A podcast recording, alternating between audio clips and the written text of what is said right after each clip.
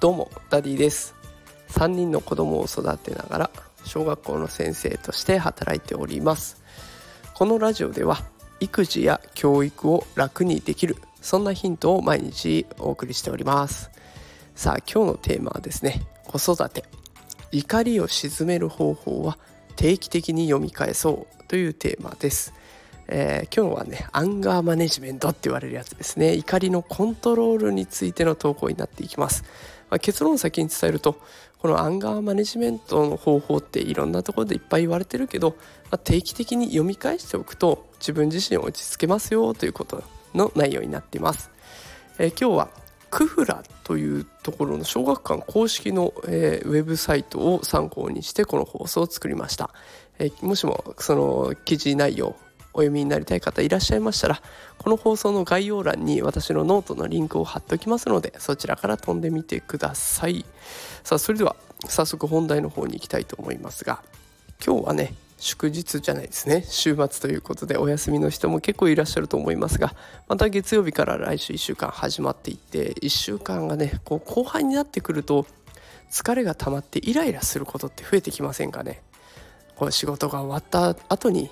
お皿洗って洗濯物畳んで子供をお風呂に入れてご飯作ってってもういろんなことやることいっぱいでイライラしてきちゃいます。そんな時に子供から声をかけられ続けたりとか子供が水こぼしたとかっていうハプニングがあるともう何やってんのって怒り爆発になっちゃいますよね。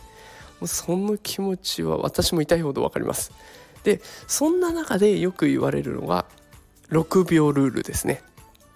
怒りのピークは6秒しかないっていうやつです。頭じゃ分かってるんだけどもう怒り始めたら忘れてしまうってこういう繰り返しだと思うんです。そういえば勉強したなでも怒ったら忘れちゃうっていうこの繰り返し私は繰り返しちゃってます。だからこそね定期的にこの6秒をやり過ごす方法っていうのを確認する必要があると思うんです。で方法を確認するとその後ね1週間ぐらいは持ちます。だからこの放送を聞いてくださっている方は1週間は持つと思います。でそこからまた1週間後にちょっとこの放送聞いてみるもよし他にもアンガーマネジメントで検索するもよし怒りの6秒間を鎮めるとかっていう方法で調べてみるもよし。で1週間後にまた見てみるとね自分を落ち着けるかなと思います。今回紹介したいその6秒をやり過ごす3つの方法ですが1つ目スケーリング。2つ目引き算。3つ目離れる。この3つです。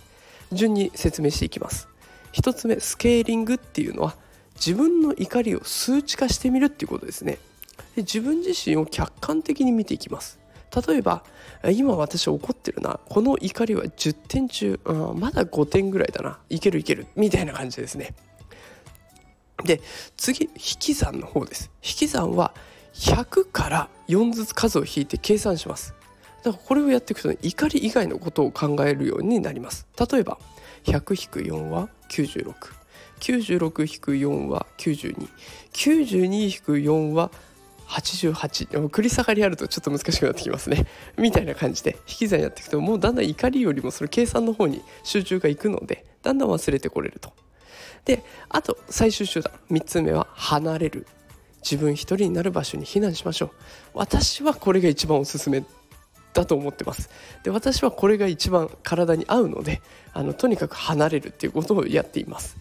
さあこの3つですね6秒やり過ごすための方法を紹介しましたけどまあこれもごく一部のものですのでまた1週間ぐらい経った後にねあそういえば6秒また忘れてきちゃったから他の方法ないか探してみようっていう形で調べてみるとねどんどん自分が落ち着けるようになるかなと思いますので是非定期的に見返すっていうことをやってみてはいかがでしょうか。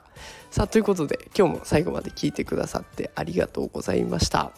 また明日も放送していきたいと思います。よかったら聞いてください。それではまた明日会いましょう。さよなら。